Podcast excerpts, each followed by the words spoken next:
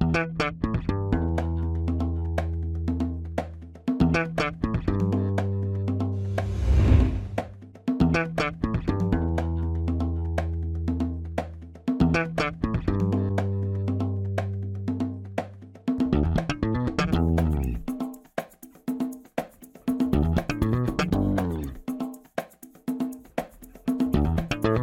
Este é o Tapa da Mão Invisível, podcast destinado àqueles que querem ouvir ideias que abalam sociedades e não são ditas na mídia tradicional.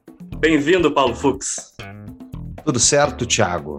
Zá, hein? Abrindo o podcast, eu nem lembro mais quem era o outro cara que fazia isso.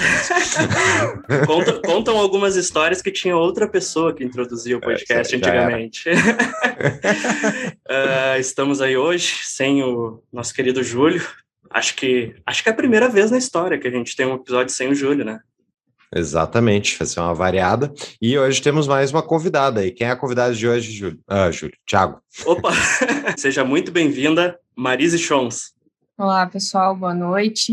Uh, né? Boa noite, Júlio, que está em casa. uh, muito obrigada pelo convite. Vamos falar sobre liberalismo hoje. Isso aí. Vamos falar sobre liberalismo, que é algo que eu acho que nós sempre falamos no podcast, mas nunca falamos exatamente sobre esse assunto, né?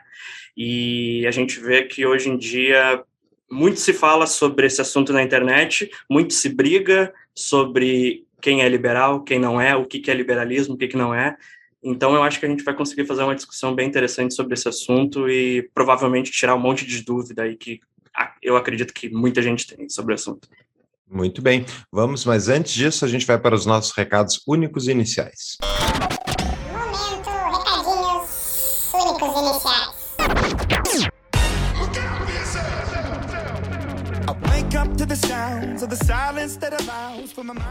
Então, Paulo, rapidinho, vamos para os nossos recados e, por favor, apresente quem sempre deve ser apresentado no começo dos nossos recados. DBI Contabilidade é nossa parceira, a contabilidade que é feita para justamente, Thiago, fazer aquela consultoria, como montar o seu negócio, o que, que é que eu tenho que saber, o que, que eu tenho que fazer para conseguir estruturar ele da maneira mais, enfim, eficiente a DBI é a nossa parceira, eles são mega atenciosos, sabem do, sabem do riscado e eles têm uma promoção especial para quem é ouvinte do Tapa.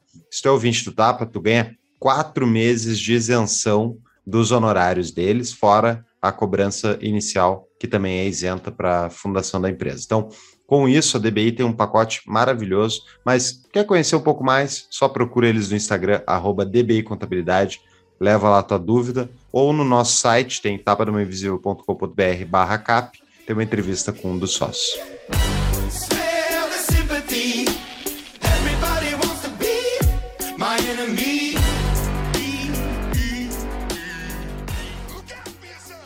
Sobre o episódio, Paulo, pô, episódio grande, episódio denso, mas um episódio com muito conteúdo. A Marise, assim, é uma máquina de conteúdo, eu fico abismado, assim, o quanto ela sabe. É, às, às, vezes eu leio um livro e saio achando que eu sei coisa pra caramba, daí eu encontro umas pessoas que nem a Marise, assim, eu fico tipo, puta, eu não sei porra nenhuma de coisa alguma. É, é, é fica a mesma expressão ouvindo ela. ela pra, pessoal, no episódio ela vai fazer, é um episódio longo, vocês podem ver pelo tempo, mas ela vai fazer, então, uma fundamentação de quando é que começa o liberalismo, ela avança, a gente vai avançando do liberalismo antigo para o novo liberalismo, enfim, para, para o presente. Então, vai uma, uma linha temporal aí de 300 anos quase. Isso. Então, uh, requer um pouco de, tipo, é um episódio esse eu não vou ouvir em velocidade acelerada, vou ouvir mais normal, assim, é, porque eu... realmente é, é denso, no início é denso, mas no final especialmente final, não, a metade final, quando a gente está tratando de eventos mais correntes, uh, vão ter exemplos práticos né, que a gente reconhece no nosso dia a dia, então fica mais leve. É, e um spoiler aí, para quem não é libertário, vocês na verdade não são liberais, tá? Vocês são neoliberais. depende, depende. Ouça o episódio. Tá? Ouça o episódio. Fora isso, a gente tem o nosso site, né, Thiago? No site tem tapadomainvisível.com.br. Você vai encontrar, então, todas as referências aí dos, dos episódios nas show notes. Eu vou botar as dicas de livros que a Marisa recomenda, mais artigos, uh, material que a gente usou na preparação. E também, né, Tiago, o episódio 127, que é o que é democracia, que é o episódio que a gente gravou com a, com a Marisa Chons, uh, vai estar tá lá também. E o que mais? Cara, no nosso site tem a livraria, então, para quem quiser comprar livros, procure lá. Temos alguns livros indicados, inclusive a gente tem que atualizar aquele site, né? Vou tentar uhum. fazer isso nos próximos meses. Vou colocar mais livros lá, a gente separa por livros mais básicos, livros mais complexos, uh, o que é economia, o que é ciência política, enfim, tá tudo separadinho lá para quem quiser procurar os livros que nós indicamos. E no nosso site também tem as nossas redes sociais, para quem quiser tanto seguir os perfis do Tapa quanto os nossos, né? Procura lá no site que tem todas as informações do Tapa. Exatamente. E fora isso, né, pessoal, para quem quer apoiar o nosso projeto, tem o Apoia-se, apoia.se barra Tapa da Mão Invisível. Lá vocês vão encontrar o nosso projeto, que já tem aí três anos e contando, e esse projetinho é mantido com doações privadas, né? E, por enquanto a gente não conseguiu nenhuma verba pública, mas vamos tentar, né, Tiago? Estamos tentando, né? Estou me, me, aproximando cada vez mais da política e vamos ver. É, esse, esse, é o objetivo, você pegar uma mamatinha estatal. Uh, então, se tu sonha com um Brasil próspero, e um Brasil livre gosta dessas, desses temas, gosta dessas ideias, ajude o Tapa. É baratinho, com 10 reais por mês você consegue entrar no nosso grupo de apoiadores. Lá você tem acesso ao Discord, que é a plataforma de comunicação que a gente utiliza, onde a gente troca informações, ideias, frases e memes e o que vocês quiserem. Tem durante a semana, enquanto tem os episódios do Tapa estão sendo preparados, tem a nossa comunidade no Discord com mais de 150 pessoas uh, olha, construindo a liberdade, né, Tiago? Ou reclamando da vida. Justo. necessário. Geralmente reclamando da vida e dando risada dos outros. É o que a gente mais faz lá dentro, né? Mas assim, ó, quem, quem quiser tornar-se apoiador nosso também vai ter acesso aos nossos eventos presenciais, que agora estão com maior frequência, né? Hoje a gente está uhum. gravando aqui numa quinta, no dia 11, amanhã, dia 12, a gente vai ter encontro aqui em Porto Alegre. A gente não divulga isso para todo mundo, divulga só para os apoiadores. A gente vai se reunir lá, bater um papo, tomar uma cervejinha. Então, se você quiser nos conhecer, conhecer o, restante dos apoiadores, torne-se apoiador e nos encontre pessoalmente também. Exatamente. E por fim, né, Thiago, tu está com a camiseta do Tapa aí, a nossa camiseta da Viés Nosso Pessoal. Ó, ideias que abalam a sociedade não são ditas na mídia tradicional. Uma das camisetas que a gente tem, então, no site da viesbr.com é a nossa lojinha, é a parceira do Tapa. Qualquer item dentro da Viés que vocês colocarem o código TAPA, vocês vão ganhar 5% de desconto. Então, entrem lá e comprem alguma camisetinha, tem a caneca. Tem a caneca e vai também. ter mais material vindo também. Exatamente. Estamos aí discutindo algumas novas camisetas e canecas. Exatamente. Então, agora vamos para o episódio, tem bastante conteúdo, né, Thiago? Isso aí. Bora.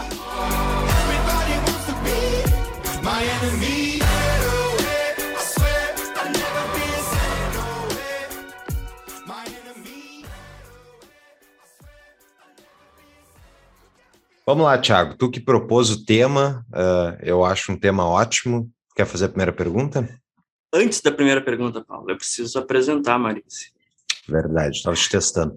Eu, eu, cara, eu treinei com o Júlio antes de começar, então vai, vai ser perfeito esse episódio. É. Ninguém ouviu mais episódios do Tapa que tu, né, Thiago? É, eu, eu geralmente escuto uma vez e meia, duas vezes até, porque, enfim. Marise Schons é professora do, do curso de Relações Internacionais do IBMEC Minas Gerais, ministra de disciplina de Política e Instituições no curso de especialização Escolas Econômicas e Liberais no Mackenzie de São Paulo, é doutoranda em Sociologia na Universidade Federal do Rio Grande do Sul e mestre. É doutora. Já agora já, já doutora, né? Então, agora doutora em sociologia na univers, pela Universidade Federal do Rio Grande do Sul e mestre em antropologia social pela mesma instituição em 2016. Também quero ser justa com as outras instituições que eu acabei trabalhando, né? Que eu trabalho agora, que é a Madrid Business School, que é a OMA, no mestrado em economia, e também entrei agora no Mises Academy. Show de bola. Tudo bem. Bacana. Uh, vamos começar então? Vamos começar com as definições, eu acho, né, do que, que é essa palavrinha mágica liberalismo. Não sei se você quer complementar. É, exatamente.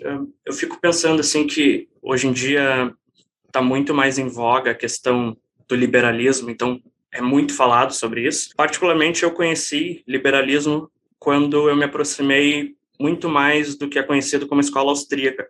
Só que com o tempo eu fui percebendo que existia muita coisa que é chamada de liberalismo e muita coisa que é bem diferente em, muito, em muitos pontos. Então, eu acho que a gente poderia começar definindo o que é liberalismo, se existe um liberalismo, se existe uma definição possível ou se é muita coisa. Enfim, Marise. Vou abrir aqui a mesa de discussão. Primeiro, é interessante essa palavra estar sendo disputada como uma palavra que tem algum valor. Pouco tempo atrás, essa palavra era uma palavra um tanto maldita.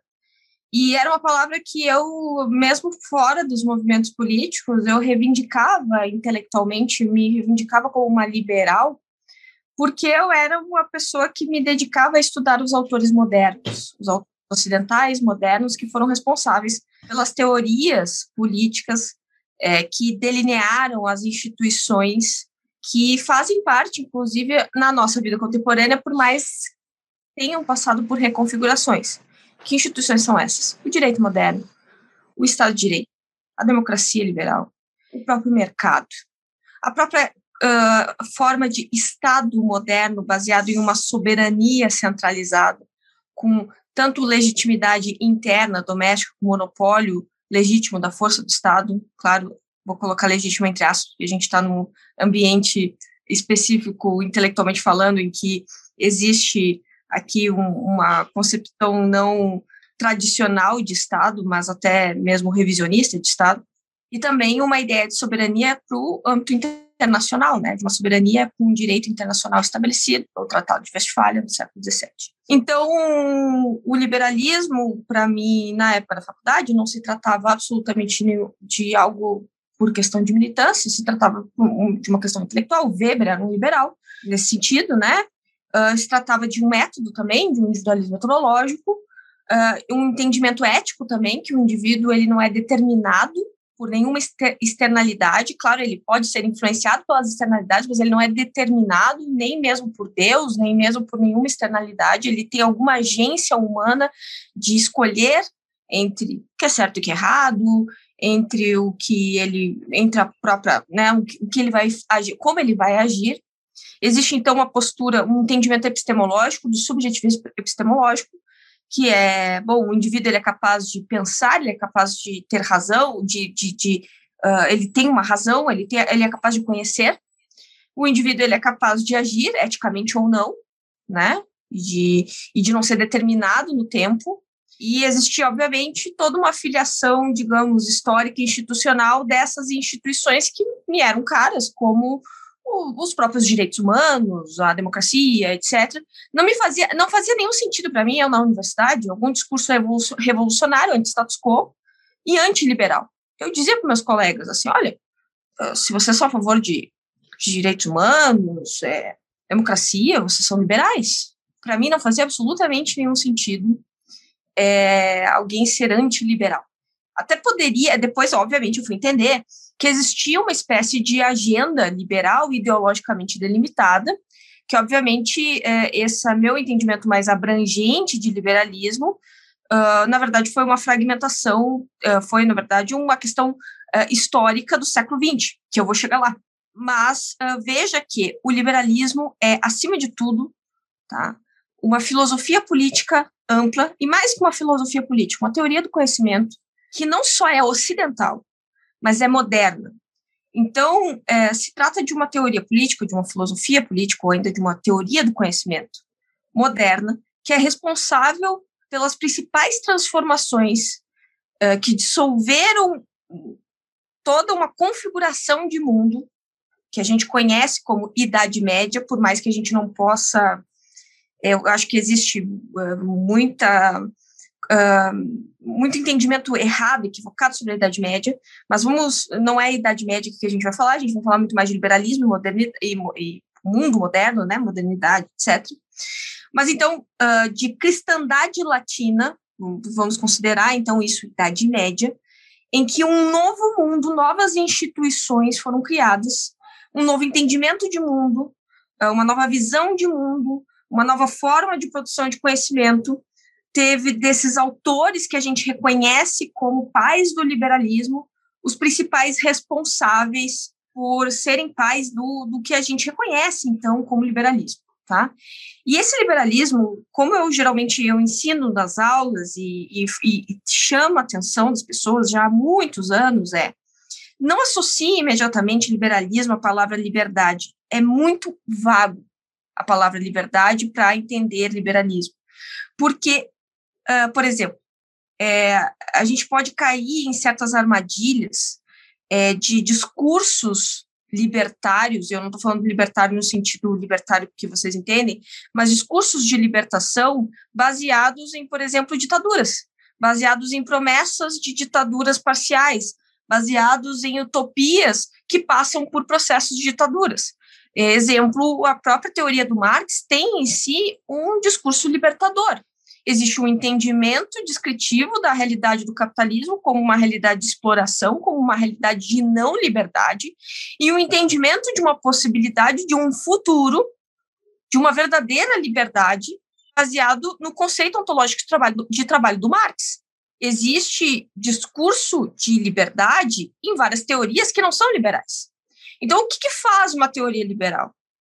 Eu diria que é não só estar nesse eixo Ocidente, mas não adianta só estar no eixo Ocidente, está é, exatamente nesse contexto histórico da modernidade, e aí, estando nesse grupo de teóricos ocidentais e modernos, aí a gente vai encontrar as nuances, aí a gente vai encontrar é, as diferenças entre liberais, aí a gente vai encontrar Uh, não esse discurso vago que às vezes algumas think tanks fazem, assim, ah, existem muitos liberalismos, e existe, mas existe. Não, liberalismo é tudo, porque senão ele não é nada. Existe dentro deste corpo teórico. Existe dentro dessa tradição filosófica, dentro do subjetivismo epistemológico, né? Eu sou humano, eu sou capaz de ter razão, eu sou capaz de conhecer, eu sou capaz de entender a verdade, a verdade não é dada por nada que é externo, nem por nada que é divino, eu não sou determinado. Isso não é exatamente uma questão anticristã, porque por mais que Deus tenha, suposta, assim, para quem é cristão, né? Uh, por mais que Deus tenha a capacidade de me determinar, ele não me determina. Então, isso está dentro da própria tradição cristã ocidental, tá? Uh, ou ainda judaica, se assim quiser. Se você nos ouve, você sabe o quanto os governos são incentivados a inflacionar as moedas dos seus países. Sabendo disso, se você quiser manter seu poder de compra ao longo dos próximos anos, uma alternativa é comprar Bitcoin, né, Fux? Exatamente. E a forma mais fácil e rápida de fazer isso é através da BIPA. Diferente das corretoras, na BIPA você se cadastra em minutos e consegue comprar quantias a partir de um real por dia, se você quiser. Só entrar no aplicativo deles lá e cadastrar a compra. Né? Tem que tu transfere o dinheiro para a conta digital que tu abre junto a eles e manda todo dia ele debitar um realzinho ou 100 mil reais, né? Vai quanto dinheiro tu tem, a gente não sabe. O ponto é, compre um pouco de Bitcoin e liberte-se um pouco do sistema fiat, esse sistema horroroso de moedas fiduciárias que nos empobrece. Conheça a BIP. Isso é via tapadameuinvisível.com.br barra BIPA, ou você pode ir direto na Apple Store ou na Google Play Store lá e baixar o aplicativo da BIPA. Tu falou duas vezes sub subjetivismo metodológico, né? Acho que era bom explicar aí para explicar para a audiência o que quer dizer isso. Eu ou capaz de conhecer a verdade. Uhum. Existe um indivíduo, uh, posteriormente vai ser um indivíduo cognitivo, né? Mas eu sou um indivíduo com razão e capaz de conhecer. Isso é o subjetivismo epistemológico. Então, é, é aí que eu vou chegar. É, antes da questão da liberdade, nós temos a questão do individualismo moderno. Então, o que determina ser liberal é muito mais existir uma concepção de indivíduo que é moderna, não só ocidental, mas moderna, do que exatamente existir um discurso em torno da liberdade. Porque a liberdade é um atributo desse indivíduo, assim como a igualdade perante as leis é um atributo desse indivíduo. Assim como a auto, o autogoverno, a capacidade de se autogovernar, uh, dado a liberdade, também é um atributo desse indivíduo. Então, veja que essa transformação é uma transformação muito profunda sobre o entendimento de si mesmo, o entendimento do mundo, o entendimento das instituições, o entendimento do que é certo e do que é errado, que está inscrito num certo momento da história. Então, quando a gente fala da liberdade dos sumérios, não estamos falando de liberalismo.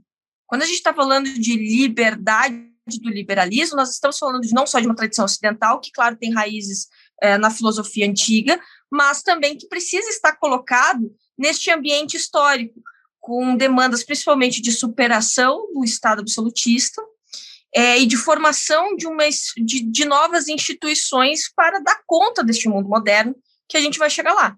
Então, a questão do liberalismo, antes da questão da liberdade, se trata de, de preservação do indivíduo, de existir um indivíduo, de um indivíduo não determinado. Então, acho que isso delimita muito mais um autor liberal uh, do que exatamente um discurso vago de liberdade. Eu acho que esse é o primeiro ponto. O liberalismo, então, ele nasce da concepção que tu analisa o indivíduo para depois analisar a sociedade, é a percepção do indivíduo, isso é uma obrigatoriedade, ou tu pode fazer uma análise, porque, por exemplo, a escola austríaca, especialmente lá a Rothbardiana, vai dizer que é a autopropriedade que é o que determina justamente a liberdade do indivíduo, tá dono de ti mesmo, logo a tua liberdade deriva da, enfim, do fato de que é dono de ti mesmo.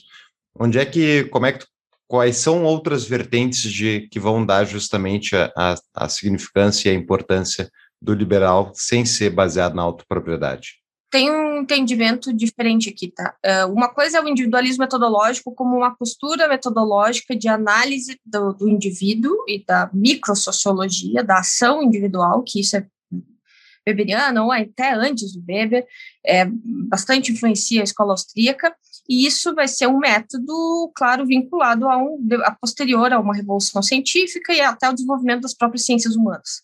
Isso é do século XIX.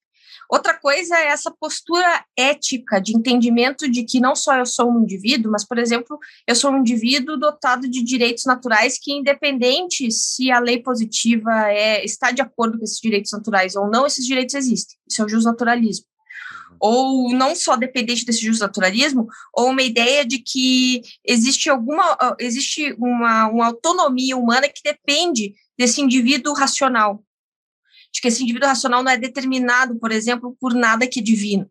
Então, não se trata, no primeiro momento, de uma postura epistemológica que nega as estruturas ou aquilo que está externo aos indivíduos, mas, na verdade, um entendimento de si e um entendimento de que, eh, no caso, esse indivíduo não é determinado. Isso é muito moderno. Isso é muito moderno. Isso abre possibilidade para a modernidade ter um entendimento sobre o futuro aberto, ou seja, a gente constituiu uma ideia de sociedade aberta só a possibilidade se o nosso futuro não é determinado, não está escrito. Isso é extremamente moderno. E também abre a possibilidade de entendimento que existe a possibilidade da, da, da gente uh, construir o mundo e não estar exatamente à mercê da natureza ou à mercê de Deus. Há um antropocentrismo, obviamente, nisso tudo. E isso também é extremamente moderno. Obviamente, a revolução científica ela é tem um papel extremamente importante para esse novo entendimento. Tá? Eu não vou entrar muito em questões teológicas aqui, lógico, isso gera uma revolução teológica, é, não é anticristã imediatamente, mas lógico que foi um desconforto para esses teóricos, que eram ou católicos ou protestantes, darem conta da relação entre a fé e a razão, num certo momento, os escolásticos, como também é, darem conta, da, enfim, é, dessa relação que por um tempo foi, eu acho que hoje não, não, não se trata de uma questão que não precisa ser problemática, mas o, o entendimento exatamente de que existe uma, uma condição humana que é essa razão, que é essa capacidade de conhecer. Nós não somos, nós não somos todos iguais, nós não somos formiguinhas, nós somos indivíduos únicos. Parece talvez estranho para algumas pessoas achar que existiu um mundo onde as pessoas não pensavam dessa maneira. Mas já existiu um mundo não pensando dessa maneira. Esse mundo é o antes da modernidade. Antes Isso? da modernidade. Que, quando é que começa oficialmente a modernidade? Não teve um evento de lançamento, mas só para situar. É exatamente um evento. Alguns falam que é a queda de, de Constantinopla, alguns vão falar sobre a Revolução Gloriosa, alguns vão falar sobre a Revolução Francesa, a Revolução Americana. Então, o que a gente tem que entender é exatamente essa, esse contexto entre o século XVII e o século XVIII, é, se vai fundar o mundo moderno, mas que vários eventos são importantes para isso, né? Tanto a Reforma Protestante, quanto antes, anterior a isso, ainda um mundo bastante medieval, o Renascimento, o humanismo do Renascimento, a Reforma Protestante, o Tratado de Westfália, posteriormente a isso, a consolidação ainda dos estados absolutistas, a superação desses estados absolutistas, as próprias revoluções, então, seja a Revolução Gloriosa no século XVII, mas posteriormente que causou maior mudança das estruturas institucionais, a Revolução Francesa, a Revolução Americana. Então, é, eu diria que entre o século XVII e o século XVIII, é, e lógico que a gente tem um movimento paradigmático e que do qual o liberalismo ele é irmão, né? Eu não digo nem que é irmão, mas que ele está muito alinhado, que é o, é o iluminismo. Então, hoje vai existir muitas críticas ao iluminismo e críticas tanto à direita quanto à esquerda, é que é muito difícil um liberal, uma pessoa que é comprometida, de certa maneira, com os valores liberais, romper completamente com essa tradição iluminista, com uma ideia de que é capaz de, de a gente chegar a uma verdade através da razão, por exemplo, e que a razão é uma condição humana, e uma razão de todos os humanos entende? Então, isso, claro, chega ao ápice no iluminismo do século XVIII. Então, é importante a gente considerar que, nesse período, nesse contexto histórico, há, sim, diferentes liberalismos. Vai haver o liberalismo inglês, uh, com demandas específicas. A demanda do liberalismo inglês era muito mais estabelecer, no primeiro momento, uma monarquia constitucional é, e, e, principalmente, consolidar um direito comercial com uma divisão clara entre o público e o privado, também as demandas de tolerância religiosa, uh, por exemplo, também a consolidação de um sistema de contratos, né? Isso está muito nos liberais ingleses. É, a demanda dos franceses é diferente, claro, está 100 anos depois, no século XVIII, e tendo em vista que o Estado francês, o Estado absolutista francês, é o Estado mais poderoso e mais arquetipicamente aquilo que a gente pensa de uma sociedade de corte, de um Estado francês, faz com que seja evidente que a demanda dos franceses é uma demanda por romper com aquela sociedade extremamente privilegiada, né? E, e com e, e uma cidade com muitos privilégios, com, uh, em que há um, um, um, Estado absolutista com muito poder concentrado, existe uma demanda de igualdade perante a lei e, obviamente, uma solução republicana para os franceses que faz muito mais sentido para os franceses do que para os ingleses. É por isso que há diferenças entre o liberalismo inglês e o liberalismo francês. Lembrando que o Bastiat ele é bastante outsider, o Bastiat não consegue ser colocado em nenhuma dessas tradições, assim, porque ele é francês, mas ele é muito diferente do padrão francês. E o liberalismo alemão, que é um, para mim é um dos mais interessantes, é que o liberalismo alemão ele é um liberalismo que se desenvolve uh, num ambiente em que a Alemanha não é Alemanha. A Alemanha não é Estado ainda. A Alemanha vai ser Estado só em 1870.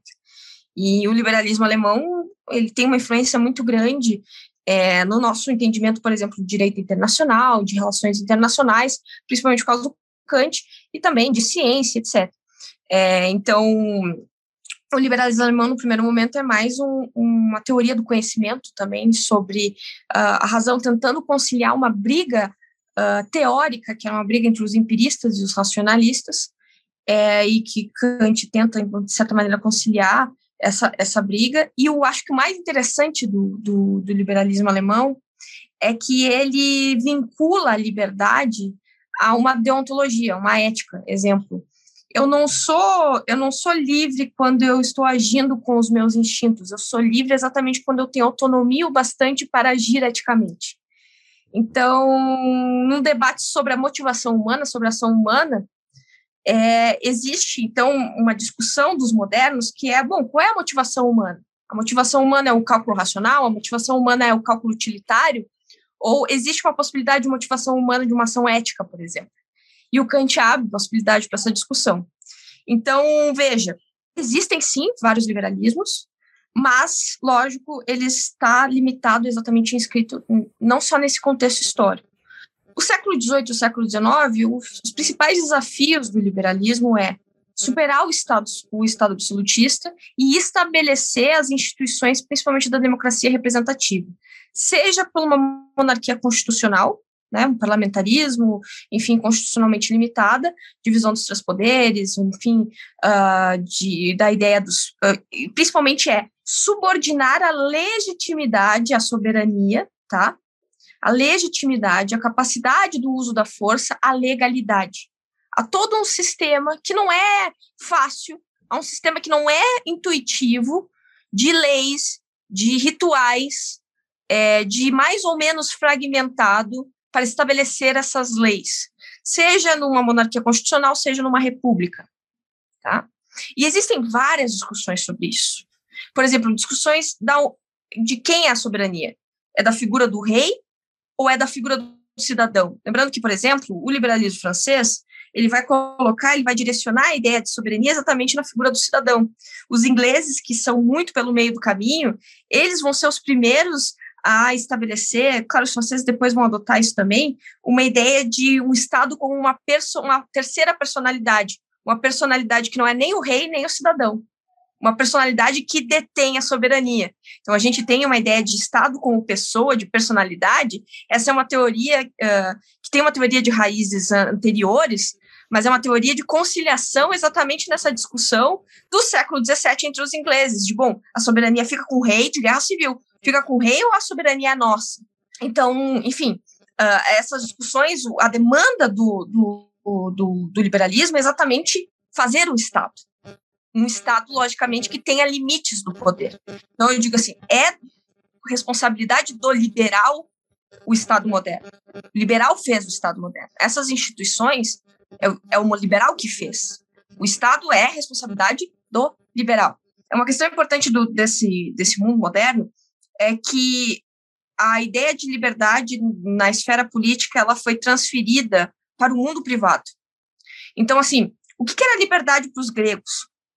A liberdade para os gregos era exatamente eu não me preocupar com a questão de condições materiais de existência, que é o mundo privado, por exemplo, lavar roupa, buscar comida, etc., e eu ter liberdade no espaço público, de exercer politicamente a minha liberdade.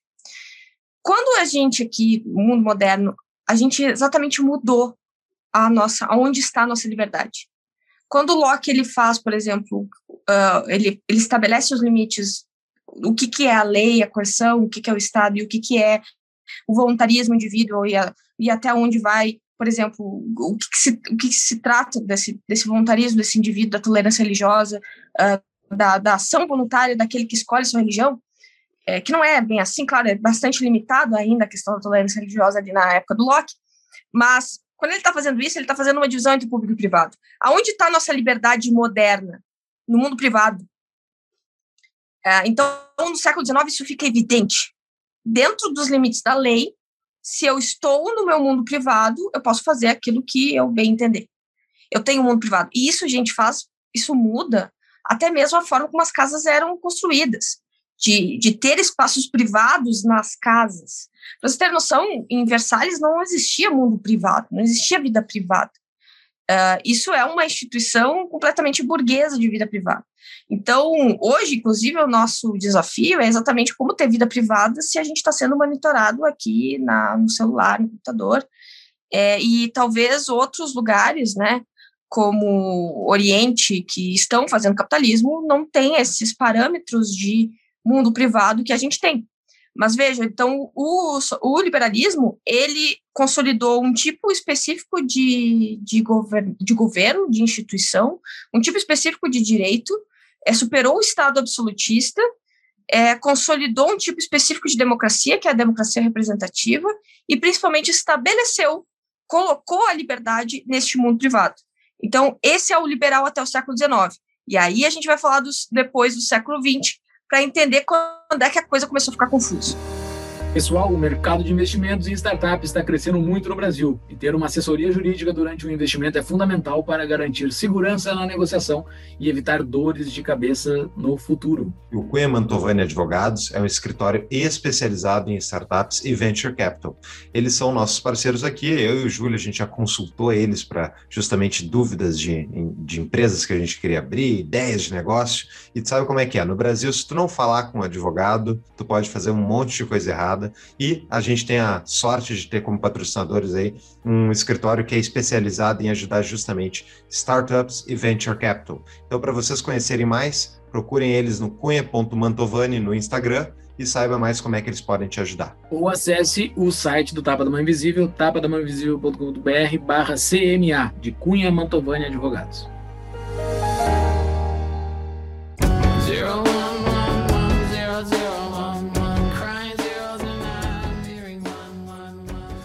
Tu falou de vários, é, tu inclusive falou a frase de que o Estado é, é culpa do liberal, enfim, é derivado da, da ação do liberal. Mas tu não mencionou em teus exemplos ali o Estado imaginado pelos uh, founding fathers americanos. Né, e, o, a, e, a, concepção de Estado que eles tiveram, coisas estiveram errado, posso estar, obviamente, é, tipo, uh, parece ter sido uma concepção completamente diferente da, do que, que seria o Estado e a responsabilidade, especialmente de um governo central, uh, versus qualquer outra experiência humana até então. Sim, o que os americanos fizeram era uh, que é a grande invenção dos americanos e por isso a importância tanto da Revolução Americana, da independência americana quanto da Revolução Francesa, é, em termos de mudança institucional, que foi o, o, um paradigma que, no caso, a Revolução Gloriosa não fez, né? É que os, os americanos eles conseguiram inventar uma forma de fazer democracias em grandes territórios. Isso é a função do federalismo. Essa é a função dos uhum. Estados Unidos. Então, existe todo um sistema de pesos e contrapesos, não só de divisão de poderes, mas de pesos e contrapesos. Um sistema nada contra-intuitivo. Então, assim, é, chega a me doer o coração quando alguém fala que uh, as instituições americanas não funcionam, ou quando alguém atenta contra as instituições americanas, porque aquilo ali ainda é um legado, por mais que sim, tenha hoje problemas, etc., mas aquilo é um legado, porque sim, é uma produção desses autores liberais. Então, veja a preocupação desses liberais do século XVIII, século XIX, era fazer um ambiente institucional legal uh, que estabelecesse o império da lei. Claro que tendo uma concepção um objetivo da liberdade, mas também uma concepção, de certa maneira, realista sobre a natureza humana. Então, essa, essa é a demanda. Essa é a demanda do liberal do século XX, do século XXI? Não. Essas instituições já estão criadas. Então, assim, eu dizer que os liberais historicamente são responsáveis pelo Estado moderno, quer dizer que os liberais hoje são responsáveis por mais Estado? Obviamente não. O papel dos liberais hoje é outro. Aí a gente pode continuar conversando.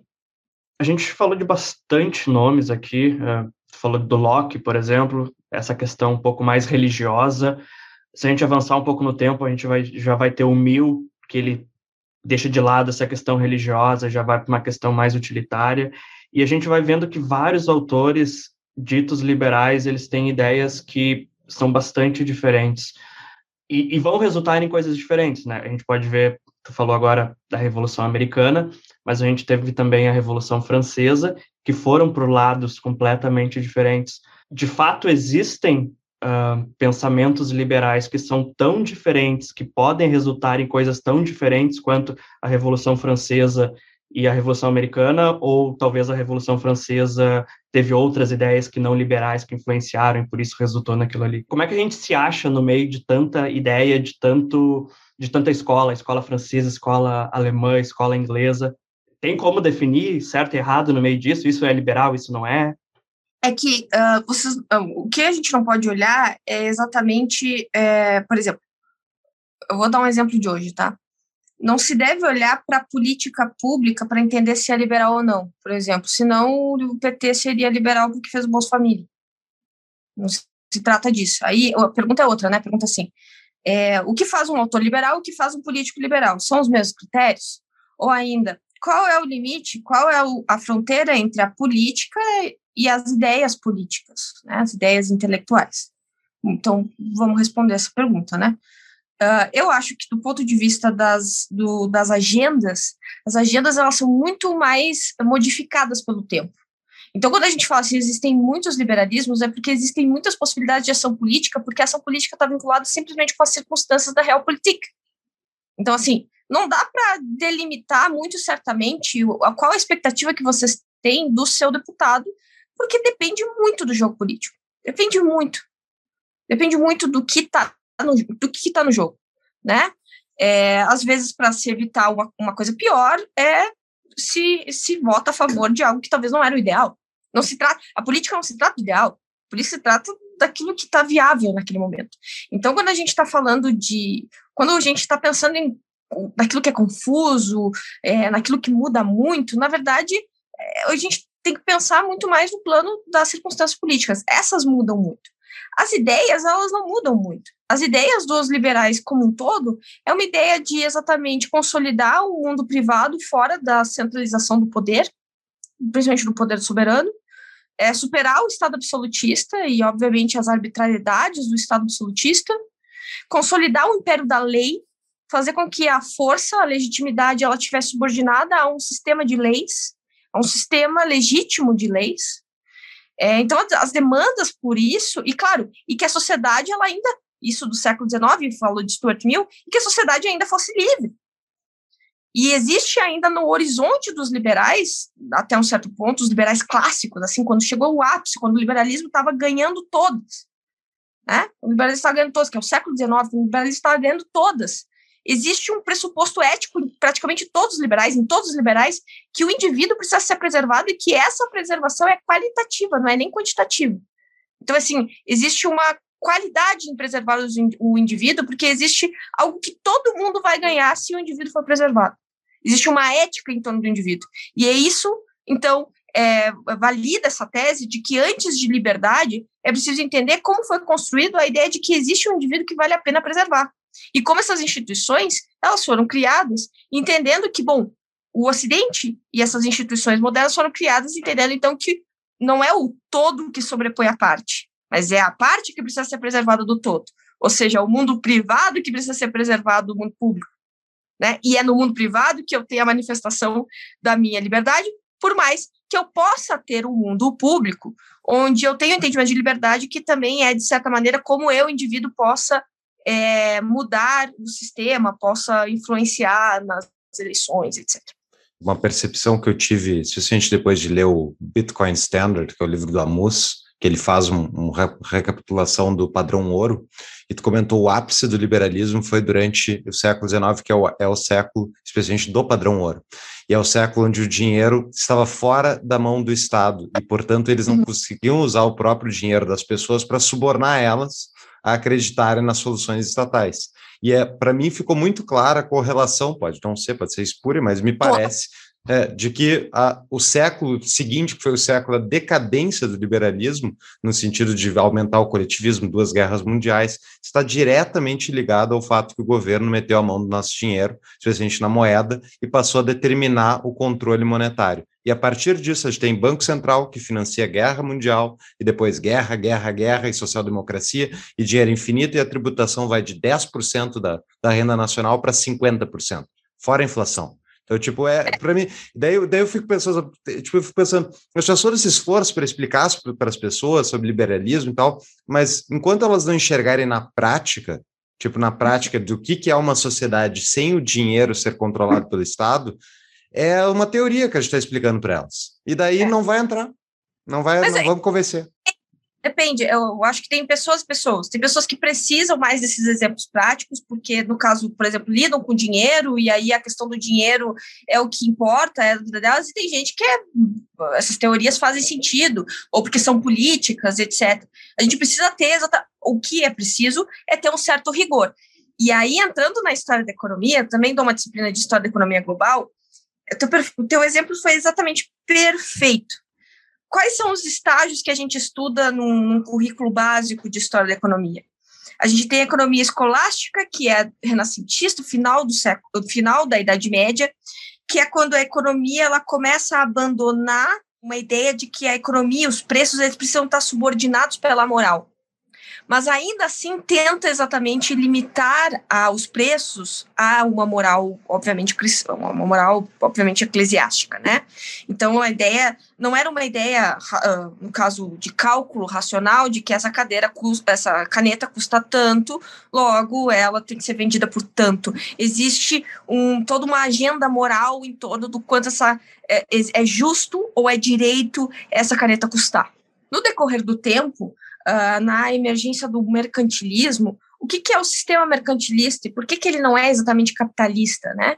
Porque todo o sistema do mercantilismo, por mais competitivo que seja, exatamente concentra a mão, uh, concentra o poder, uh, no caso metalista, né, o poder é, é, é, financeiro, metalista do, nas mãos do Estado, e exatamente aquela aquele sistema de exploração, ele serve para fortalecer o Estado Nacional. E é um momento de, obviamente, é, tentativa de autonomia desses Estados soberanos diante a dinastia de Habsburgo, diante ainda a Igreja Católica, é, é, é, essa tentativa de consolidação desse modelo de poder, desse modelo institucional do Estado soberano. Então, a economia ela gira em torno disso.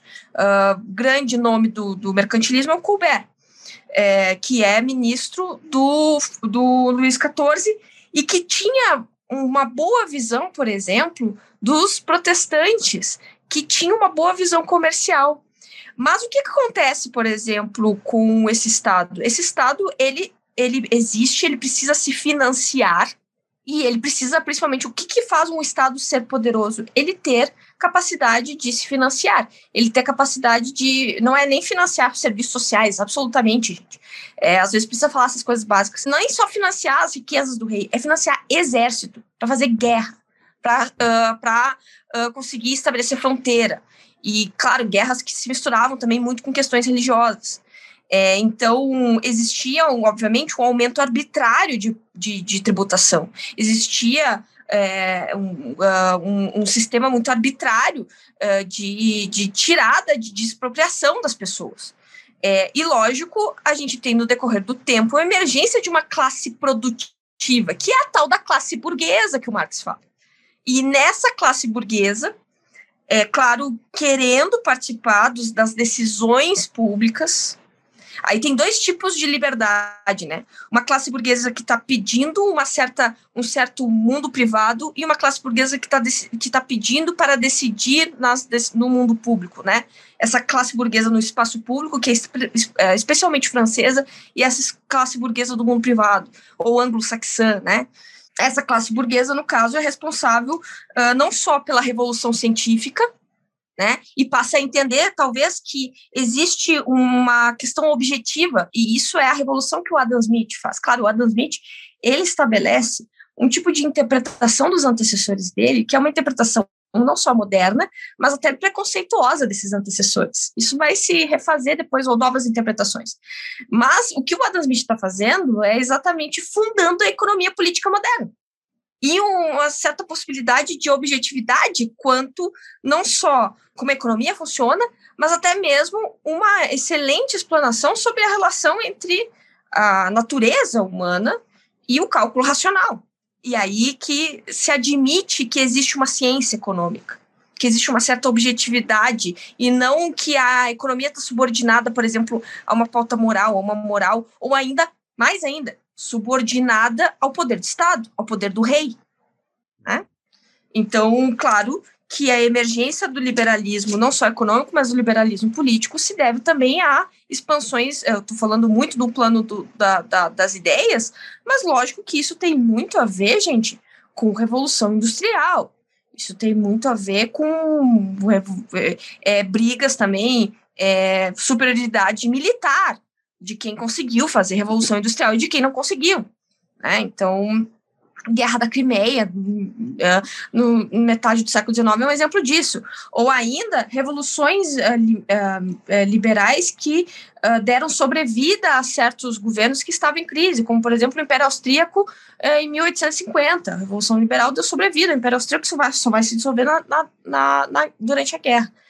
Então, é, aí está as origens do, do liberalismo. No século XX, e aí uh, o teu exemplo foi ótimo, uh, as duas grandes guerras, uh, no caso, não só no século XIX, a gente tem a emergência de novos atores como sindicatos, e principalmente a emergência de, da chamada crise da modernidade e de, uh, no caso, que no começo estavam se chamando de liberais radicais, mas na verdade posteriormente vão ser os revolucionários, marxistas, os antiliberais, que também são anti-individualistas. Isso no decorrer do século vai se consolidar essas minorias que políticas que vão uh, ganhar mais força quando se consolidam os partidos de massa no século XX. E aí, com tanto a Primeira Guerra Mundial quanto a crise de 29, é, e todo um mal-estar gerado na, né, na população por vários fatores, há uma emergência de alternativas ao liberalismo. Essas alternativas são nazismo, fascismo e stalinismo uma, ou leninismo stalinista, né? Essa, as, as alternativas ao, ao, liberalismo são essas. E, no caso, as duas grandes guerras mundiais abrem uma janela de oportunidade para essa democracia liberal elas ter que se transformar em um estado de exceção durante muito tempo. Então, há uma ampliação, sim, do poder do Estado é, e há uma articulação de uma máquina de guerra que houve, entre aspas, uma necessidade muito grande de articulação como nunca antes vistas, vista do mundo econômico, do mundo industrial, para alimentar a guerra. Então, se antes, até o século XIX, existia inclusive é, direito e, e, legislações de guerra que estabeleciam que existia uma certa vida normal e comercial que poderia ser preservada durante uma guerra, a Segunda Guerra Mundial e a Primeira Guerra Mundial estabeleceu um novo tipo de guerra industrial que é chamada guerra total. Total porque toda a sociedade estava articulada em torno da guerra. E o Estado se apropria mesmo da produção e administra uma burocracia de guerra. E, e aí é muito interessante esses autores que vão exatamente fazer, autores de direita e de esquerda, que vão fazer essa, essa análise dessa, desse novo tipo de poder, que é o poder burocrático. O poder burocrático, e aí é esse Estado que os liberais hoje atacam. É o poder burocrático. O poder, o poder burocrático não nasce imediatamente com o Estado poder burocrático é um poder muito vinculado ao final do século XIX começo do século XX. É um novo tipo de poder. E, claro, o um novo tipo de poder que, que, que torna o poder burocrático mais perigoso é o totalitarismo, né, que é o poder desassociado uh, dos valores liberais, né? E aí a gente tem vários autores que vão fazer ótimas, uh, ótimas críticas quanto a isso. As, as críticas liberais quanto a isso é o Hayek no Caminho da Servidão.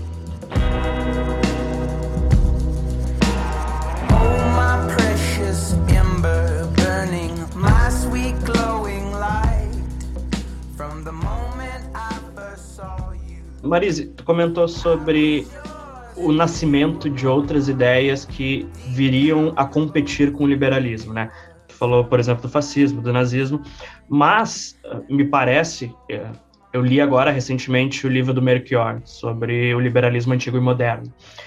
E há também, eh, na passagem do século XIX para o XX, uma mudança bem grande nos próprios liberais, que começam também, me parece, ao ler, também é ter a necessidade de um Estado que atua para ajudar as pessoas. E aí eu fico me perguntando se os próprios liberais também não ajudaram a fazer nascer esse Estado um pouco mais inchado, um Estado que não quer só garantir a liberdade, mas também ajudar muito as pessoas, e aí isso vai fazer a necessidade com que tenha mais dinheiro e etc, etc.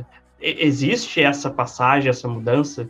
Então, é, eu discordo do Mercury quanto à leitura que ele faz dos austríacos, né? Eu acho que o Mercury, lógico, está muito colocado no, na experiência dele, que, apesar de adorar o Mercury, acho que a leitura dele, inclusive, do marxismo ocidental é maravilhosa, enfim. É, acho que faz sentido a leitura dele sobre os liberalismos inglês, alemão, francês e antigo e moderno. Acho que existe sim.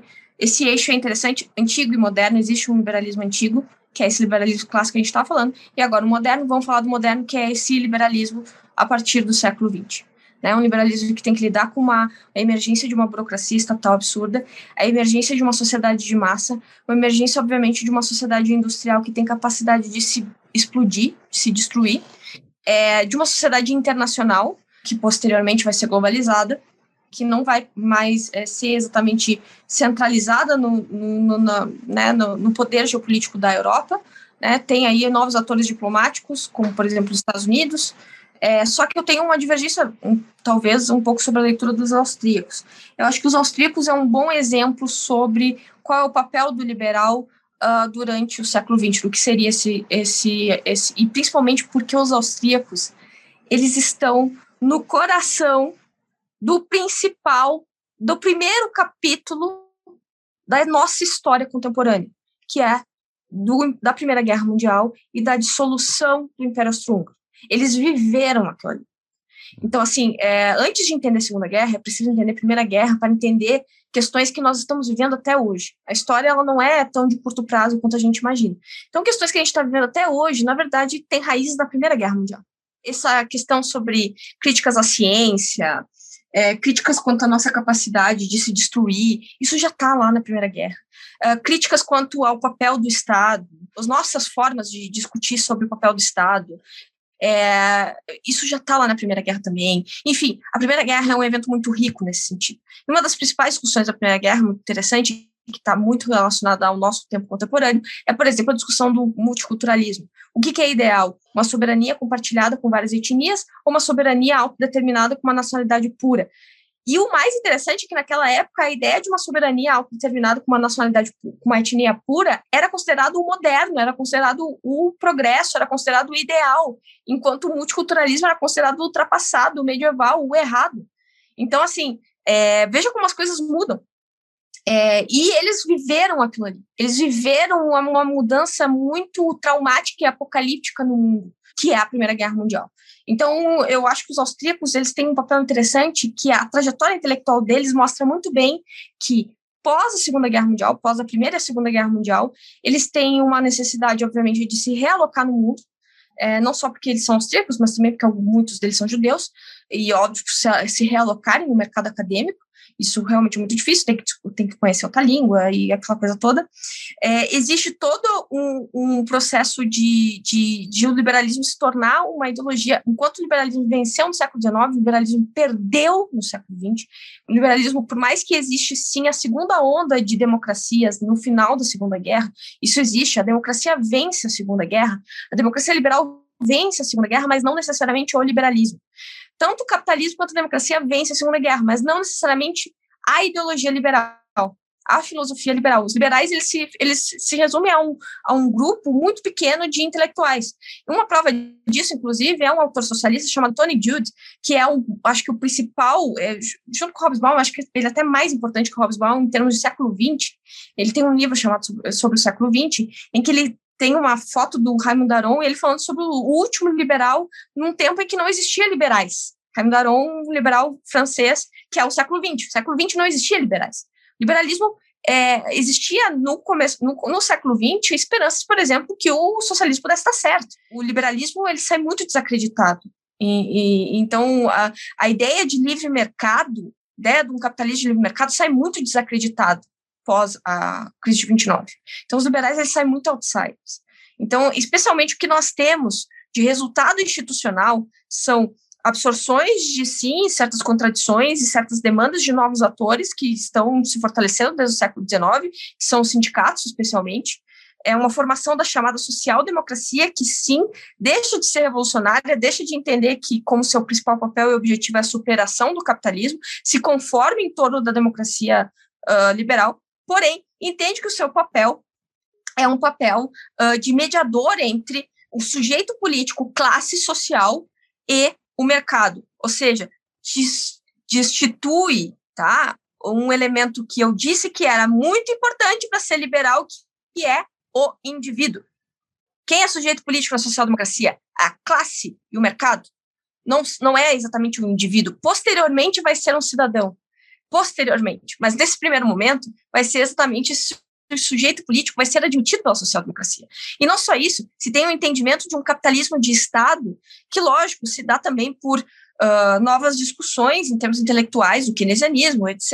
Uh, ah, não se trata só de vontade política, de decisões políticas, mas é todo um contexto para isso, né? Todo um contexto também que eu disse, de estado de exceção, de guerra, etc.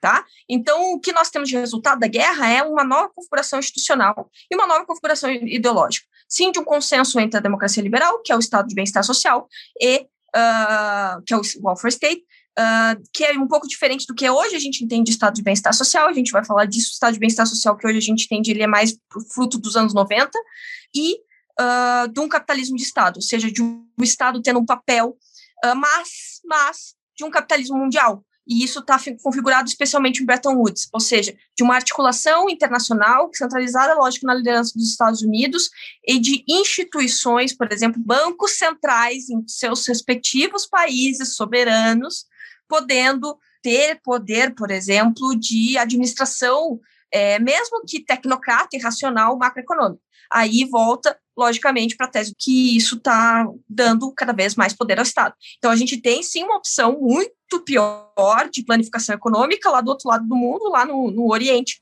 uh, lá na, na Eurásia, mas a gente não tem exatamente um capitalismo de livre mercado. Então, simplesmente quando aquela professora bota capitalismo versus socialismo, ela não está entendendo que aqui esse capitalismo, primeiro que socialismo na verdade é socialismo e democracia, né? E a economia planificada e capitalismo. E esse capitalismo não é o capitalismo de livre mercado, é o capitalismo de Estado, uma nova forma de capitalismo do século XX.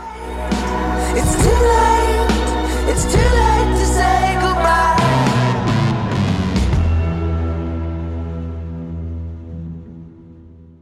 Citou Keynes, por exemplo. Né? Nesse livro que eu citei agora recentemente, o autor ele vai colocar o Keynes como um liberal, por exemplo. E isso, na hora que eu li, me chocou, porque em tudo Meu que eu Deus. tinha lido até agora, isso era, me era muito estranho, né? Tu tem até os memes e as brincadeiras na internet e na própria vida real do Keynes contra o Hayek, os dois sendo opostos.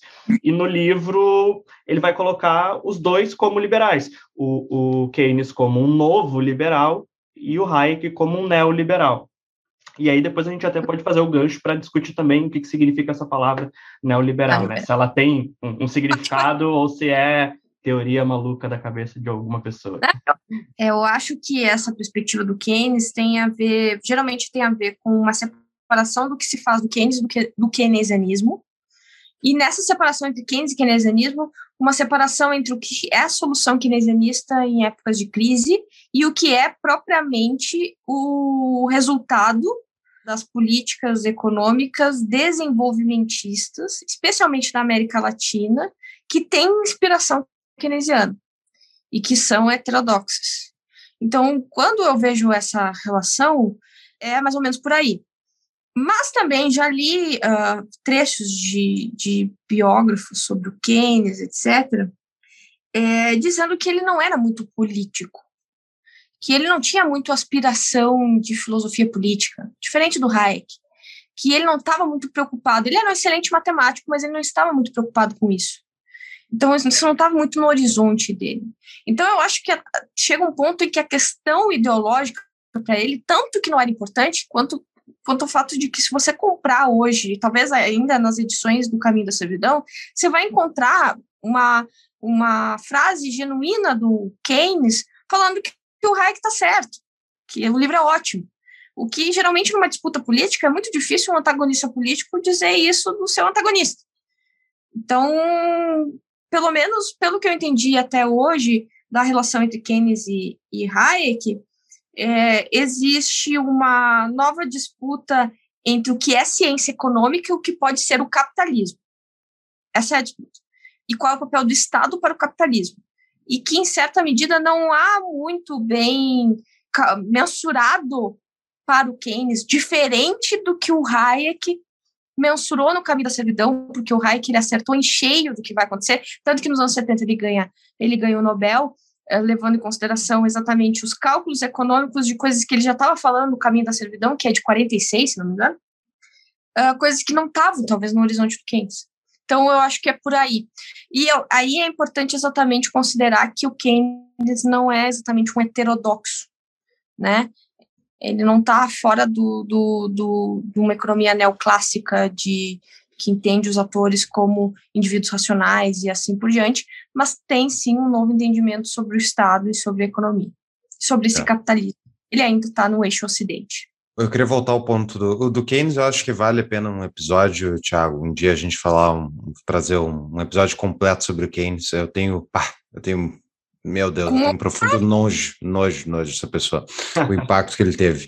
Mas uh, o ponto é o que eu queria voltar é para a burocracia e os liberais, né? Tu comentou então que depois da Segunda Guerra houve uma uh, justamente a emergência desse Estado uh, diferente, com a burocracia e, as, e na prática o que aconteceu foi justamente a ascensão da social-democracia. Né? E a minha percepção é de que conforme aumentou a internacionalização do trabalho, a divisão do trabalho, a gente conseguiu ter justamente mercados maiores, mais gente atendida, houve um círculo virtuoso aí de recriação de riqueza, o que ao mesmo tempo permitiu que o Estado, esse Estado social-democrata, pudesse crescer que nem um parasita grudado no indivíduo, cobrando mais percentuais ali de riqueza por ano para justamente justamente oferecer supostamente bens e tal, mas que muitas vezes é uma burocracia que se, que se serve e funciona por si mesma e tem uma lógica de existência e de preservação de si mesma natural, assim como nós aqui queremos preservar nossas fontes de renda, um funcionário público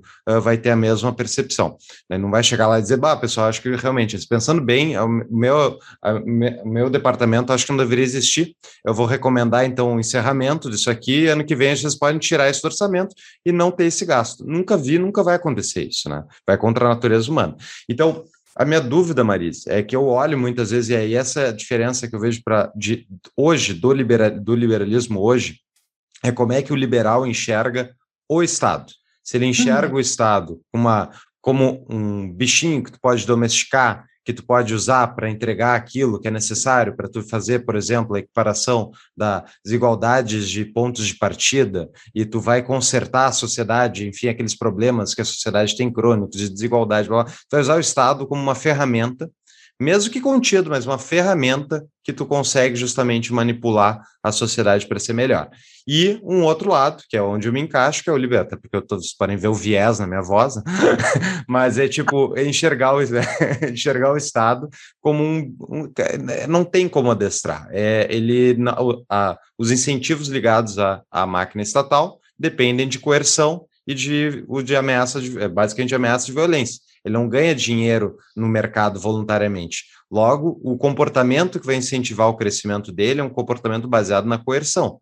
E isso, uhum. isso naturalmente propela ele, ele vai crescer naturalmente se ele pode usar da, do bastão para dar porrada em ti, ele vai poder sempre tentar tirar mais. E o que impede a gente de ser tirado mais é justamente essa, essa visão de que era a democracia liberal, era isso, né? A democracia é um sistema de divisão de poder, mas liberal, no sentido que o indivíduo vai ser preservado. E não há preservação do indivíduo mais. O Estado pode não estar oficialmente aqui dentro desse quarto, mas ele está.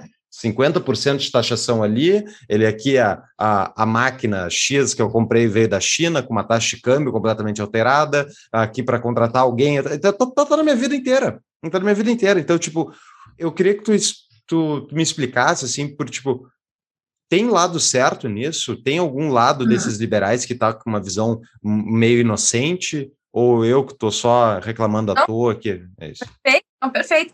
Eu acho que tem uma inovação intelectual desse novo liberalismo, ou desse neoliberalismo, ou ainda desses austríacos, que é um novo entendimento sobre a história do Estado.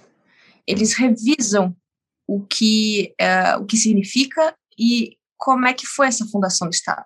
Enquanto o liberalismo clássico ele estabelecia um certo entendimento contratualista de Estado, ou seja, a sociedade onde a lei, diz o Locke, ou seja, é o Estado que funda a sociedade, funda a civilização, seja um Estado com função de ordem, geralmente robesiano, tá?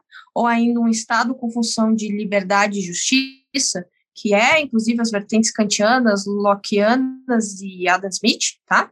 As vertentes que a gente chama nas relações internacionais de liberal idealista, que entende a possibilidade de cooperação humana, ou ainda a possibilidade de violência, que é as realistas, que é Hobbes e Maquiavel, existe então o entendimento de que o Estado funda a civilização. O que, que os austríacos são excelentes? São excelentes.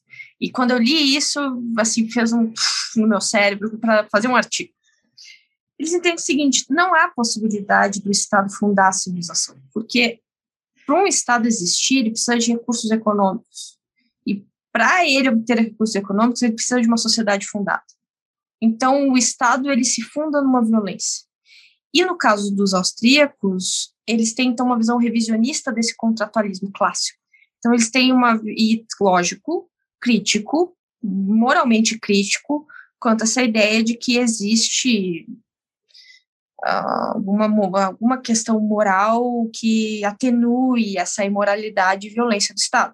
Claro, né? Eles não estavam no papel do, do Hobbes, do, do Locke, eu sei, mas é, é um intelectualmente isso já é interessante para te tirar da visão de conforto do da tese do Estado civilizador, do processo civilizador baseado numa tese estadocêntrica. E que, inclusive, disciplinas como relações internacionais são baseadas exatamente nessa concepção como uma, uma concepção priorística. Tá? Esse é um ponto. O segundo ponto, que aí eu acho absolutamente também interessante, deste novo liberalismo do século XX, e que o, o Merkel não, não, não, traz tanto, é da, dessa ciência política americana da, do neo-institucionalismo uh, da escolha racional.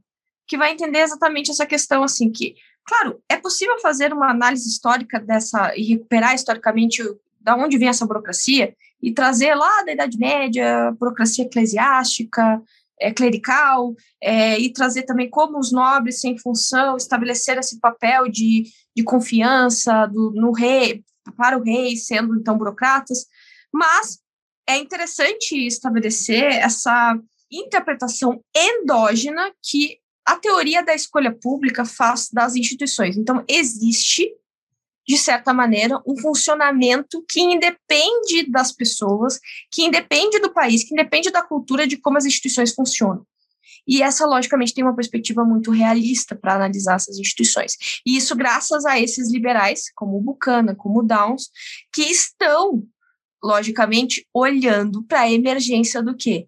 Desse Estado social. Então, assim, é importante reconhecer que a social-democracia lá do século XIX era uma social-democracia que queria superar o, o capitalismo uh, de uma maneira diferente da violência dos revolucionários, sim, mas é importante também considerar que a social-democracia do século XX entende que o Estado tem um papel talvez importante de emancipação, tá? Emancipação exatamente, e que o Estado tem uma função, que é exatamente fazer essa emancipação, que é a justiça social, etc, né? Então, por isso, existe uma linha que eu não acho tão tênue entre o liberalismo social e a social-democracia, porque eu, eu olho exatamente para como esse intelectual ou esse político entende a função do Estado. É o papel do liberal do século XX e do século XXI, diante a emergência das burocracias e do Estado social, é exatamente conter a expansão do Estado. É, no máximo, claro, gente, existe não sejamos rígidos quanto a essas categorias que não são rígidas, tá?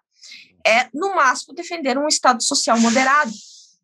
Então, quando, sei lá, Camusato está lá dizendo assim, não, o Estado ele tem função de uh, da saúde, educação e segurança, não era a mesma agenda do Stuart Mill.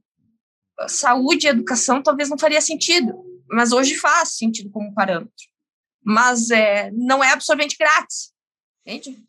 Porque existe um papel de moderação, e até porque uh, não se trata de não ajudar as pessoas, não se trata disso, se trata de uma postura de, antes de tudo, de entender que o Estado, por mais que ele queira ajudar as pessoas, pessoas sendo pessoas que estão fazendo o Estado, por mais que elas queiram ajudar as pessoas, elas não conseguem. O Estado tem uma incapacidade de produzir bens públicos. Também há um entendimento que existe uma capacidade mais efetiva do mundo privado, da competição e da diminuição dos preços que o, o mundo industrial é capaz de uh, oferecer, então, na produção de massa, essa produção de bens públicos. Há também o entendimento de que quanto mais Estado, mais eu tenho pressão macroeconômica e mais dificuldade para a produção de riqueza e, por isso, mais dificuldade de acesso aos bens públicos. Há um entendimento também de que existe também um argumento ético de quando eu estabeleço um padrão de serviço, eu estou estabelecendo uma limitação de liberdade, porque, por exemplo, eu estou oferecendo um tipo de absorvente que não é exatamente o que tu precisa, não é tu que vai escolher lá o absorvente, é o que eu tô te dando e tu vai ter que aceitar. Uhum. Se tu acha que o pobre tem que aceitar o que o Estado dá, bom, eu não tenho essa concepção. Então, não se trata de não ajudar, se trata exatamente de ter um entendimento diferente sobre qual é a função do Estado. E, lógico, ter um entendimento do horizonte descritivo, quais, quais são as falhas de governo e quais são os reflexos na economia que um Estado grande e um Estado expansivo acaba causando no mundo real, no mundo empírico. Então, essa, esse é o papel dos liberais no século XX, e esses foram os papéis quando eles voltaram para a disputa mais mainstream, no final dos anos 70, nos anos 80, com a eleição da Margaret Thatcher e do Reagan. E aí sim, eles conseguiram um palco maior, e aí nós temos um consenso, vamos dizer, internacional com o fim da Guerra Fria, é, de responsabilidade fiscal, de meta fiscal, de responsabilidade fiscal, de abertura de mercados internacionais e de diminuição do papel do Estado, em que os próprios sociais-democratas entendem assim, é talvez é melhor a gente não ter, por exemplo, empresa pública de mineração, mas o, a gente precisa retomar novamente a agenda social. Essa foi a, a agenda do Fernando Henrique, a agenda do Bill Clinton, a agenda do, do Tony Blair. Né? Então, a gente vai manter os avanços uh, administrativos do tacherismo, mas vai fazer o Estado mais eficiente para quê? Para oferecer mais serviços públicos. Uhum. Então, esse é o papel do social-democrata hoje, pós anos 90. Então, a gente vai fazer o Estado ser eficiente e ser fiscalmente responsável para oferecer mais serviços públicos eficientes, porque há uma crença de que isso é possível. E, assim, há argumentos para isso, há, é, eu acho até uma posição legítima, mas é importante entender qual é a diferença desse social-democrata qual é a diferença, é, essa identidade social-democrata, ler os autores sociais-democratas e se entender como social-democrata e entender o que, que, isso, que isso não é, não é o papel de um liberal. É, e claro que existe, sim, uma raiz liberal na social-democracia, que é a conformação em torno da democracia liberal. E a última coisa que eu ia falar sobre isso é que também existem críticas dos próprios sociais-democratas sobre, obviamente, o quanto existe uma certa vulnerabilidade do Estado social quanto ao fato de que direitos não significa simplesmente existe direitos e isso não tem custos, né? Direito significa burocracia, burocracia significa complexidade, complexidade significa custo, e como a sociedade, no caso, é, demanda por bem-estar, não existe exatamente bem-estar satisfatório. Então, uma demanda infinita por bem-estar. Logo, uh, isso colocou as sociais-democracias à mercê de crises econômicas. Se existe crise econômica, existe crise política. Aí, quando tem crise econômica, geralmente diz as falhas do capitalismo, as falhas da, do, do, da, do mercado. Mas, na verdade, é a vulnerabilidade do Estado social de se sustentar diante fluxos naturais da economia e até mesmo, muitas vezes, erros do próprio Estado e intervenção macroeconômica que ferra a porra da economia, que é a teoria da intervenção austríaca né? Então, é, temos essa, essa dimensão é, de, de como, no caso, as, e claro, isso também tem efeitos bastante orgânicos, como, por exemplo, o aumento aos nossos movimentos demográficos, onde as pessoas estão envelhecendo e a saúde ela é cada vez mais cara, mais tecnológica, onde existe uma demanda por previdência, que é uma demanda por segurança e um entendimento que o Estado pode conceder essa segurança, e claro que tem raízes lá da questão da guerra também, tem uma demanda por tecnologia militar devido a questões nucleares, etc. Então, assim, é importante a gente considerar que existe um, resumindo tudo isso, que o papel do liberal, e aí sim, o neoliberal, Tá? Isso é correto dizer, inclusive aconselho a lerem o verbete da Enciclopédia de Filosofia da Stanford, que pegou intelectualmente e historicamente é, autores como Buchanan, Mises e Friedman, se não me engano. Não, desculpa, Buchanan, Hayek e Friedman, e estabeleceram ali um, um excelente verbete sobre o que é esse tal neoliberalismo. É um, um verbete muito sério sobre o que é o neoliberalismo que se trata exatamente desse liberalismo que tenta conter o estado de bem-estar social, tenta conter e estabelecer, no máximo, um estado social liberado, é, é, um estado social moderado, que é, por exemplo, diante a possibilidade, diante a demanda de assistência social, bom, vamos estabelecer então renda de transmissão de renda direta e não cesta básica.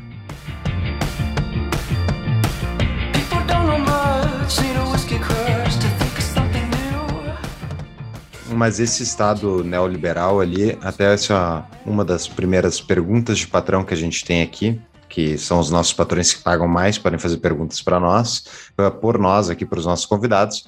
Pergunta do Hermes Stanislau. Momento, patrão, pergunta.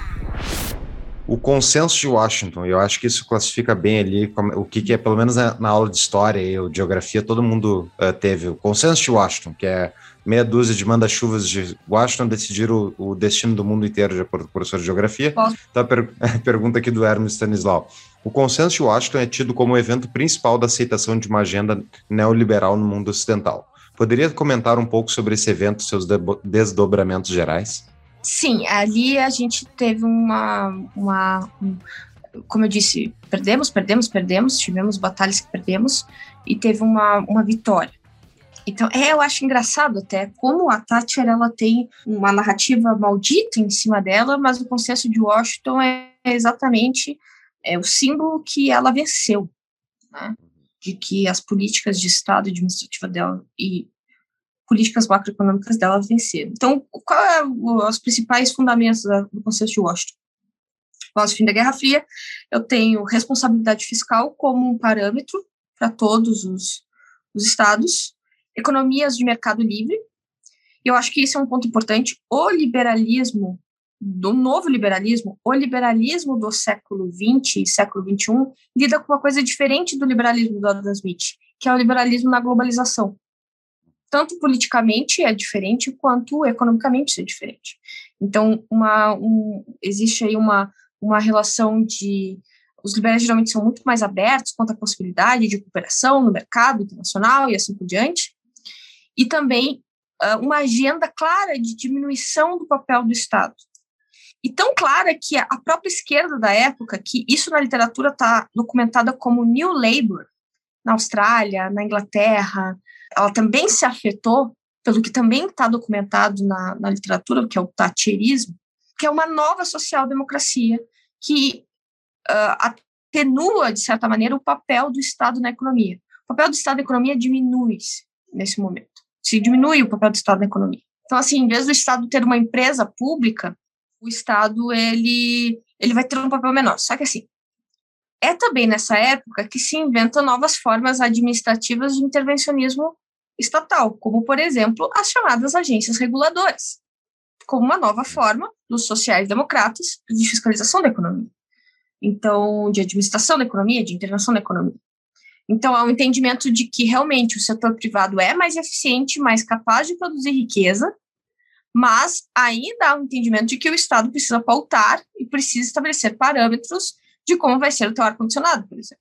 Em certa medida, há uma discussão talvez interessante sobre, claro, sistemas peritos, sistemas abstratos, sistemas de risco, o quanto talvez é, simplesmente a competição de mercado é, seria o bastante para isso, mas se a gente parar para pensar, mesmo com as agências reguladoras, tem pessoas que morrem com cerveja envenenada, né?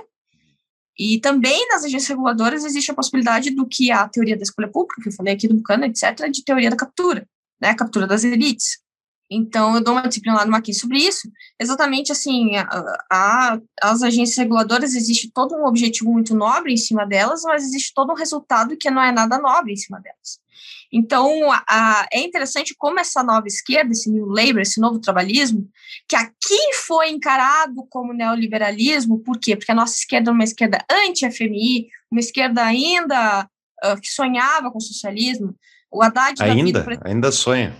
Ainda sonha, é, mas na época isso era, era algo assim, o Haddad, um ano da, da, da, União Soviética caía, meses da, da União Soviética cair, já estava evidente que ia cair. A tese dele de doutorado fazia previsões sobre a hum. vitória do capitalismo. A nossa esquerda era uma esquerda anti-FMI, uh, é, o FMI controla, a gente não tem soberania fiscal, o FMI controla a nossa, a no, a, a, as nossas contas, esse tipo de coisa. É... Imagina, imagina, não vai poder gastar tanto quanto quer. Mas como assim? Vocês querem. A conta tem que fechar do Estado? Vocês estão malucos, o Estado pode fazer tudo. Isso é bobagem não. neoliberal. Eu me lembro disso. dessas bobagens. É um discurso assim de, de que isso é uma violência. Por exemplo, tem. Uh, isso não. Isso não estou falando até dos anos 90, estou falando isso em 2001. Lula quase eleito. O Guido Mantega na, no valor econômico falando que a meta fiscal de 3,75% estabelecido pelo tripé econômico era algo surreal e violento com as populações. É o né? superávit econômico, né?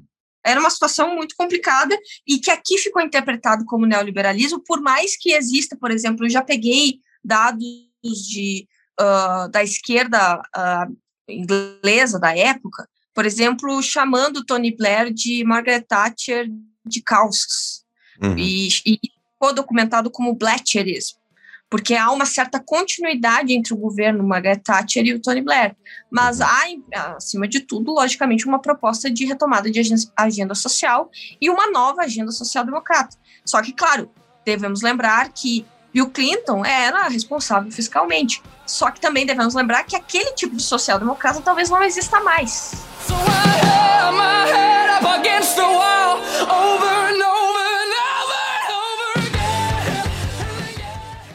O presidente do o presidente democrata dentro daquele seriado The West Wing, um seriado famoso dos anos 2000 sobre política nos Estados Unidos, retratava o cenário da Casa Branca.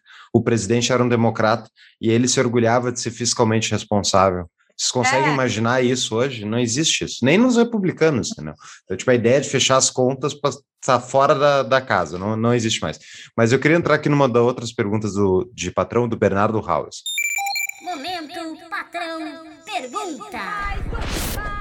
Marise, como trabalhar as pautas capturadas pela esquerda, meio ambiente, sexualidade, diversidade, drogas, democracia, e as mais identificadas como pautas de direita, que seriam responsabilidade fiscal, livre mercado, privatizações, combate à corrupção, e trazer isso para uma plataforma de centro de fácil comunicação popular?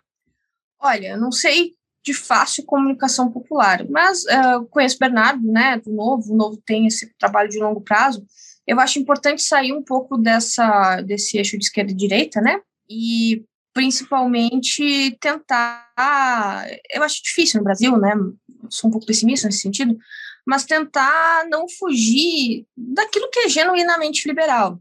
Então, aquilo que é genuinamente liberal preserva o indivíduo. E quando eu digo preserva o indivíduo, não, não, não preserva um indivíduo que é irresponsável, é um indivíduo que é capaz e está disposto a auto, ao autogoverno. Então, é um indivíduo adulto, é um indivíduo que é responsável, é um indivíduo que é, é existe, é, assim, claro, talvez vocês não vão concordar comigo, mas existe uma ética civil, ah, de certa maneira, é, do que o liberalismo estabelece como tradição, que talvez seja importante, assim. Eu acho que a ética de trabalho e algo que se abandonou, foi se abandonando do liberalismo e que eu acho extremamente importante, que era uma crítica aos liberais, que é, ah, é, os liberais só pensam em economia. Eu acharia muito interessante se retomasse essa centralidade da economia como algo importante, porque é importante. E acho que está todo mundo perdendo de vista a questão econômica, porque está ruim, né? A situação econômica está ruim, e aí ficam nessas pautas morais, e isso não é a primeira vez que acontece na vida. É, o Jânio Quadros ficava preocupado com, falava de preocupação de biquíni nas praias, porque a economia está uma merda a inflação também é imensa. Então, não é a primeira vez que político destoa das questões econômicas, que são mais difíceis de resolver que são o que realmente importam, e ficam falando de questão, questão moral. Não dá para cair nessa. É, quanto à questão moral, a gente sabe que é questões dos indivíduos. Por mais que eu acho que é difícil a gente uh, sair é, dessa, desse consenso progressista, né? Eu acho que isso é uma tendência mundial, uh, esse consenso progressista, mas também acho que no momento que se torna consenso, se torna mais atenuado, digamos assim. Então, acho que também esse momento de violência que está acontecendo hoje nas redes não vai ser para sempre, vai passar, porque também ninguém vai aguentar os lacradores para o resto da vida. Quanto ao meio ambiente, eu acho que os liberais já produziram, tanto os liberais quanto os conservadores, já produziram excelentes teses e, e, e livros sobre exatamente soluções liberais em relação ao meio ambiente. Então, existem já é, por exemplo, comparações sobre a gestão do Estado sobre o meio ambiente, gestões privadas sobre o meio ambiente e o resultado das duas, e como gestões privadas podem ser muito mais eficientes, por exemplo, na questão ambiental. Existe supostamente, por exemplo, um discurso globalizante, ou melhor, não é globalizante, eu não estou nada nas teorias globalistas, tá? mas numa ideia de solução global para o meio ambiente que fica numa inércia imperativa, muito estética, e que, na verdade, foge das possibilidades de uma solução local. E sendo que liberal, que é racional, sabe que não faz sentido nenhum esgotar recurso ou é, esgotar onde se vive por meramente, sei lá, se contrapor a, a sua prima que é de esquerda. Isso não, não faz absolutamente nenhum sentido. Então, assim, é se manter no eixo, é, se manter numa discussão racional, se manter com as prioridades é, bem elencadas e não entrar muito nessa discussão cultural, esperar passar, esperar passar, ninguém aguenta mais isso. É interessante isso, porque eu, eu tenho uma visão um pouco diferente, especialmente em relação ao, ao novo, como tu falou lá no início, que a política não é o purismo ideológico, né? A política é justamente tu é fazer política, então tu, é difícil de se manter puro ideologicamente, não vai ganhar poder. Minha dúvida é o novo, novo parece não querer nenhum eleitor de direita. Ele até não, é. o, o, é o Maltache, Maltache falou isso sobre no, no, no, episódio que ele fez conosco recentemente, foi tipo, o campo da direita está totalmente entregue ao Bolsonaro, porque ninguém ah, mais no Brasil quer pegar um voto de direita, é impressionante. E o novo seria, para mim, a coisa mais natural do novo seria pegar esse público de direita, mas o novo insiste em ter pautas que muitas vezes são sociais-democratas. O candidato atual deles é um cara é. filiado historicamente ao PSDB, então, tipo, e o discurso dele, a primeira coisa que ele fala é contra desarmamento, é, é contra armamento civil. Tipo, tu já alienou teu público de direita não vai votar em ti na primeira frase, entendeu? Então, tipo, é, não, quer ganhar, né? Não, quer não ganhar. eu acho que estava falando muito mais em relação a como lidar com a questão progressista, né? Esperar passar. Uhum. É, mas sobre isso, é, para mim, o novo tinha que se apropriar desse lado da direita e não ficar preocupado de ser de direita. Eu achei que a gente já tinha superado essa questão de ter problema de se dizer de direita, né? Uhum. É, eu acho que se entender de direita nesse momento, é, em certo sentido, pelo menos no eixo não autoritário, mas no eixo liberal, é entender um certo papel de Estado que é pró-mercado. Por isso, essa retomada das questões econômicas, a retomada da, da desse papel, é, até de uma estética empreendedora novamente, é, de pessoas que fizeram dinheiro na porra do partido, que trabalham, que estão na vida real, sabe? Que são do comércio. Então, assim, eu acho importante esquecer um pouco certas figuras assim muito progressistas e muito ligadas a essas militâncias e retomar aquele aquele arquétipo do liberal que todo mundo zoava, mas eu não sei por que foi abandonado, entendeu? Que é o cara que sim é de direita e que trabalha e que quer produzir riqueza. Eu não sei por que se abandonou. É, é essa visão de longo prazo que eu estou dizendo, porque eu acho que em algum momento é, eu vejo que as transformações da, do Brasil que foram mais que meus pais que não são nada letrados eles não esquecem é o fato de que a CRT demorava anos para eles conseguirem um telefone e que os carros eram velhos e que quando teve abertura econômica eles puderam comprar carro novo e barato. É, é essas coisas materiais é, que parecem bobos, ou ainda a violência da, da, da castração das, das poupanças, é essas uhum. violências financeiras e materiais que muda muitos cursos do, do país, o, o custo da política do país, e quando se está inviabilizado de mudar alguma coisa economicamente, esses caras que estão na política, eles ficam nesse jogo de cultura, de, de, de, de, de moral, de, de, de estética, para ficar enganando as pessoas. Então, é, é se voltar para o que realmente importa. E aí, é, it's the economy, stupid. E apesar de quem falou isso foi, na verdade, um democrata nos anos 90. Uhum. Então, assim, it's the economy, stupid é, eu volto de novo para a minha questão de economia de mercado e me incomoda muito quando, inclusive, alguém de direita vem com esses papos anticapitalistas ou ainda antiluministas. Eu acho que a gente tem que aí reafirmar a nossa identidade iluminista, capitalista, porque é isso mesmo, nós somos liberais. E não existe nenhuma possibilidade de relativizar a ideia de que somos livres para cooperar e para produzir, para trabalhar, para trocar e assim por diante. Muito bom. Sensacional. Isso, essa é a frase de encerramento para mim. Pois é, eu senti isso também, né? Qualquer coisa que venha depois disso fica ruim. Muito bem, mas vamos lá, a gente já teve um episódio bem longo. Marise, muitíssimo é. obrigado. Eu acho que tu deu uma aula aí do histórico do liberalismo, de divisões, classificações, assim, ó, completo, prato cheio. Uh, muito obrigado, considerações finais e é isso. Ah, e dica de livro. Chaves, como dizia meu velho avô, se quiser chegar a ser alguém, devore os livros. Quê? Que devore os livros. Dica de livro sobre individualismo, um livro que não é de um liberal, mas é Individualismo, a Ideologia da Modernidade, do, do, do Dumont, que é um antropólogo francês. Ali ele explica muito bem essa...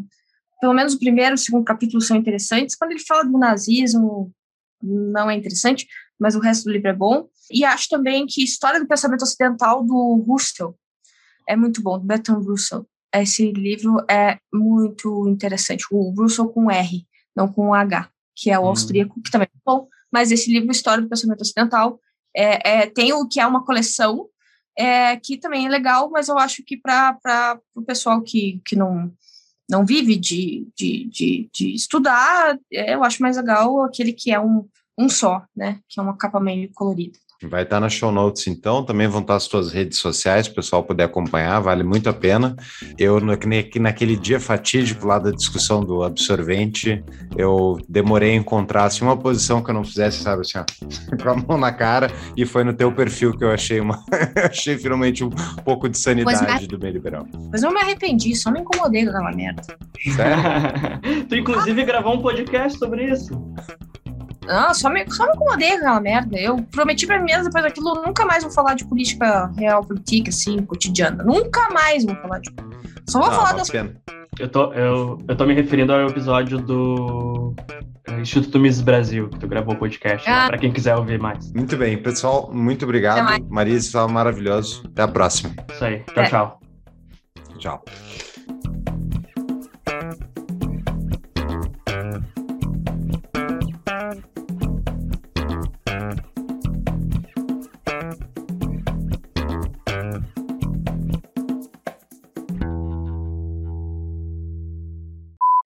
Paulo, rapidinho, vamos para os. Eu, tô, eu vou imitar o Júlio agora aqui. Fazer aquele.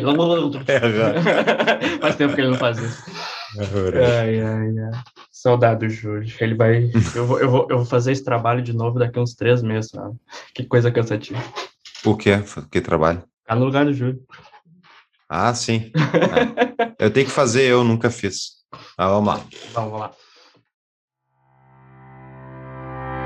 A CapTable é a nossa patrocinadora desde o início do podcast. Ela é um hub de conexões entre startups, investidores e demais players do ecossistema da disrupção tecnológica. Eles fazem isso através de uma plataforma 100% online e regulada pela CVM, se você gosta de regulações, que conecta então negócios escaláveis a investidores. Então, isso tudo para proporcionar efeitos de rede e uma comunidade engajada às startups investidas. A plataforma já é a maior do Brasil para investimentos em startups, são mais de 4 mil investidores, 30 milhões investidos em 27 startups. Acesse captable.com.br, cadastre-se e invista de forma descomplicada, inteligente e exponencial.